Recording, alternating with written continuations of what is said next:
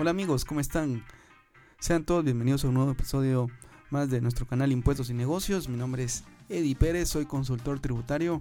Siempre es un gusto estar por acá con ustedes conversando sobre temas de impuestos. El día de hoy vamos a conversar en nuestro episodio acerca del sistema de tributación que tenemos en Guatemala y vamos a repasar los dos sistemas de tributación que hay a nivel global, el sistema sobre la fuente y el sistema sobre la residencia. Así que sean todos bienvenidos a un nuevo episodio de nuestro podcast. Bueno, y empecemos a revisar primero cuáles son los sistemas de tributación que existen a nivel mundial. Vamos a empezar por el primero que está constituido, yo diría en forma parcial, en la norma guatemalteca, que es el sistema de gravamen sobre eh, la fuente. En este caso, cuando un gobierno graba los ingresos sobre la fuente, graba únicamente los ingresos generados en un territorio X. Todos aquellos ingresos que se generen fuera de otro territorio, pues esos no serían grabados en el país de residencia de la persona. Así que pareciera ser que ese es el sistema de tributación que tenemos en Guatemala, pero vamos a ver más adelante cómo este sistema tiene varias excepciones y cuál sería la conclusión de este, de este humilde servidor de ustedes respecto a cuál es el sistema guatemalteco.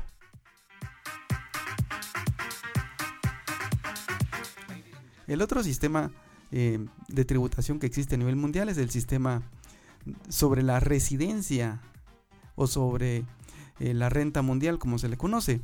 En este caso, los contribuyentes tienen que consolidar todos los ingresos que ellos producen en todos los países, sumarlos en un solo país y a ellos se les permite que acrediten como crédito fiscal el impuesto sobre la renta pagado en otros países. Así es que esos son los dos regímenes que, que existen a nivel global y ahora vamos a empezar a analizar cómo funciona ese sistema de gravamen en Guatemala y cuáles son las excepciones a la regla.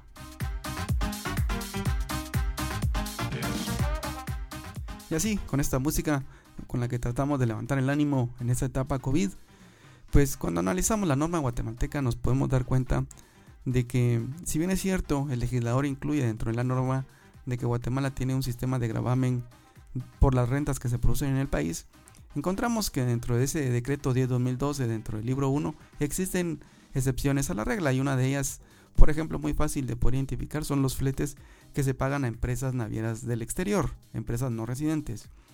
La norma establece que los fletes de carga van a ser grabados con retención de impuestos sobre la renta, eh, aun y cuando los servicios no sean prestados dentro del territorio, sea carga que venga fuera del país o carga que salga fuera que salga desde Guatemala hacia afuera.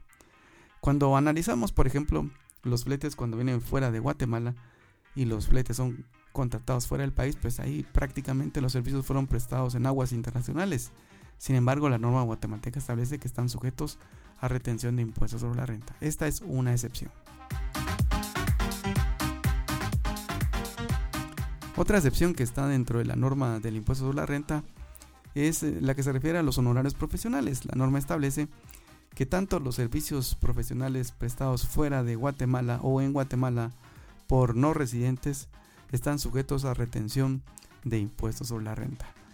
La única consideración que hay que tener cuidado es que cuando un no residente presta servicios en el país a un contribuyente nacional, se tiene que pagar el impuesto al valor agregado, se debería de emitir factura especial únicamente por ese IVA, pero la retención que se le debe de aplicar es la retención que establece de no residentes el decreto 10-2012.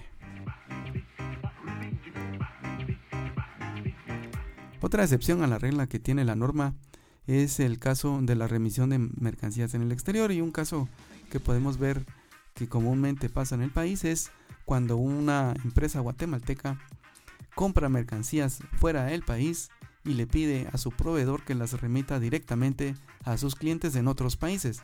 En esos casos, las mercancías no ingresan a Guatemala, sino que se despachan directamente a un cliente fuera del país. Sin embargo, aquí hay que tener en cuenta que la norma establece que la simple remisión de mercancías al exterior está grabada con impuestos sobre la renta.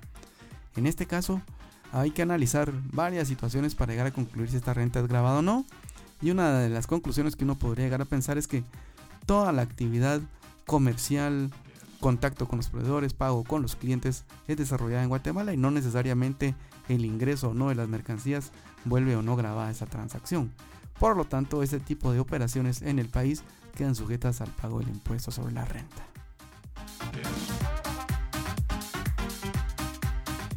Y así, sin más, llegamos al final de este episodio.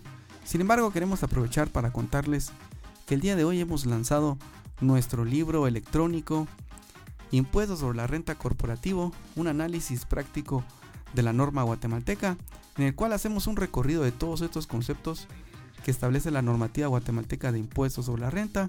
Hemos incluido en nuestro libro electrónico videos, ilustraciones, comentarios y relación con otras leyes guatemaltecas, lo cual consideramos muy importante para todos ustedes.